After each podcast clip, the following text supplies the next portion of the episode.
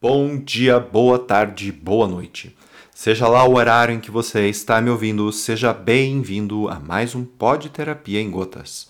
O meu nome é Akin, você está falando com um psicólogo clínico e nos próximos minutos estaremos falando a respeito do tema autossacrifício. Muitas pessoas possuem é, este comportamento, e mais do que um comportamento, é uma orientação interna de que elas devem se sacrificar pelo bem-estar dos outros. Ou seja, elas sacrificam o seu próprio bem-estar através de deixar de lado desejos, necessidades, opiniões, valores, uh, a fim de tomar tudo isso do outro e agir em prol disto. Então, a, o autossacrifício tem sempre a ver com este sentimento de muita responsabilidade pelo bem-estar dos outros. É muito comum que essa pessoa em sua vida tenha tido uma família na qual uh, ou alguém era um pouco mais frágil, ou esta pessoa simplesmente, de forma voluntária, desejava cuidar muito de pai, mãe, tio, irmão, avô, é, sempre sentindo isso. Esse é um aspecto que é muito importante no sacrifício. O sacrifício, o autossacrifício, tem a ver com o desejo de cuidar. É muito comum que pessoas que cometem o autossacrifício sejam extremamente empáticas. Porque o autossacrifício, que é diferente, por exemplo, da submissão, ele tem esse componente da vontade, tá? Qual é a questão? A questão é que geralmente isso fica um tanto excessivo. Ou seja, a pessoa tem uma empatia em excesso. Ela tem um desejo de cuidar em excesso. Qual é esse excesso? É exatamente esse momento em que ela abre mão dela. Para ficar claro, isso é muito, muito diferente de fazer concessões. Relacionamentos humanos necessitam de concessões. A gente não pode fazer apenas o que a gente quer o tempo todo. No caso do autossacrifício, qual é a diferença?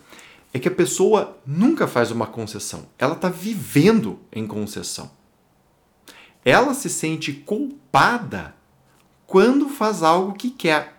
Então é uma inversão, né? Ela primeiro olha para o outro. Se tiver tudo bem com o outro, se não tiver nada de errado, e se tiver tudo programado bonitinho, aí é que ela se permite pensar nela própria. Tanto que é muito comum quando as pessoas com esse esquema de, de sacrifício ficam mais velhas, é, ou dependendo da severidade do caso, isso pode acontecer logo na idade de jovem adulto. Mas elas param e elas dizem assim: eu nem sei direito o que eu quero, o que eu gosto, o que é ou não importante para mim. Porque ela passou uma vida vivendo essa privação do eu. Ou seja, ela passou muitos anos olhando sempre para os outros, se colocando no único papel de executar algo para esse outro. Então é comum que muitas vezes essa pessoa nem saiba o que ela quer. E aí ela cria um mecanismo de fuga, né? Aonde, não sabendo o que quer, ao invés de entrar em contato com este vazio, a pessoa continua fugindo e fala: Bom, já que eu não sei o que eu quero, então deixa eu ver o que Beltrano e Ciclana querem, que daí eu vou fazer. Né? Pelo menos não fico sem fazer nada. Então isso é muito importante.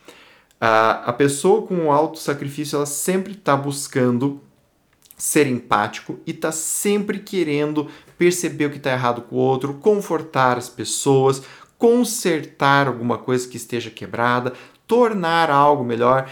Acabam sendo pessoas que, para o desenvolvimento de grupos, de equipes, tem sempre um olhar muito bacana, porque é aquele tipo de pessoa que vai estar tá sempre pensando em como melhorar as coisas para os outros. O preço disso é a autoestima dela. Né? É, e, e, acaba sendo também um certo vazio, um, um buraco emocional que se cria, mas que está sempre sendo compensado a partir de fazer para os outros. Algumas vezes, inclusive, a pessoa pode entender que esse sacrifício a coloca em um, uh, em um patamar diferente dos outros. Coloca ela num lugar, uh, vamos dizer assim, mais. como se ela fosse uma pessoa melhor do que os outros. Como se ela fosse uma pessoa mais importante do que as outras. E com isto, muitas vezes a pessoa pode até se tornar um pouco arrogante, tá? Dependendo, por exemplo, se ela acaba conseguindo um lugar de destaque. O que não é tão comum de acontecer. Geralmente as pessoas com esse papel acabam é, ficando de uma, uma forma um pouco mais secundária, tá?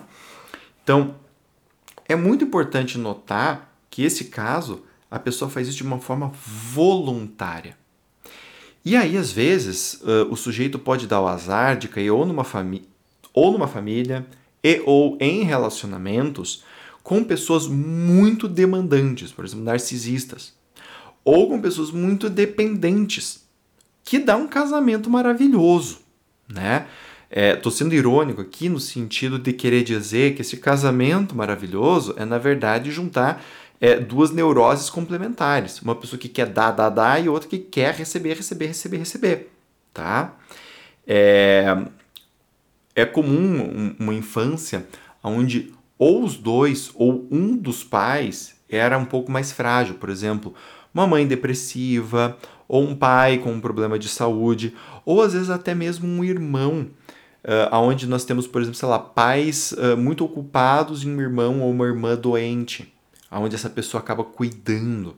E aí ela pega essa empatia que muito, muitas vezes é temperamental, ou seja, a pessoa já nasce com, com, com essa disposição é, e acaba achando ali o seu próprio nicho, né? Nicho de vida, vai ser o cuidador.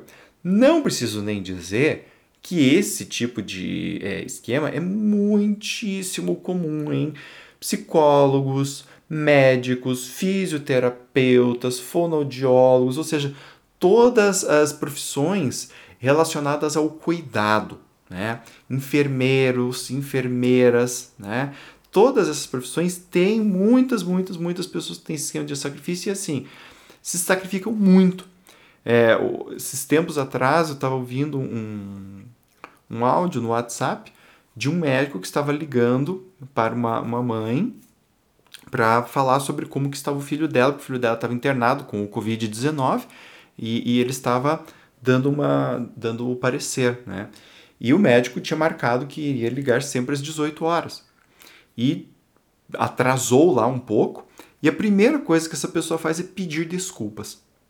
Eu achei muito interessante isso, porque a resposta da mãe foi: Imagina, você não precisa me, me pedir desculpas, eu imagino que você está aí no meio do Covid-19 enfrentando um monte de coisas e manter o horário é uma coisa que não é que é muito difícil. Né? Mas notem que o médico pede desculpas, porque ele deveria ter conseguido de alguma maneira chegar e mandar mensagem no horário para essa mãe. Isso tem tudo a ver com o esquema de autossacrifício. Quer dizer, é aquela pessoa que já está fazendo um bem para o outro e ainda pede desculpas por não conseguir fazer isso 100%. Né? Uh, e, então, esse é uma outra marca que pode estar tá associada também ao, ao, ao sentimento de, de autossacrifício, esse esquema de autossacrifício, que também é o perfeccionismo. Então a pessoa quer fazer, quer cuidar e quer cuidar de uma forma perfeita. Né?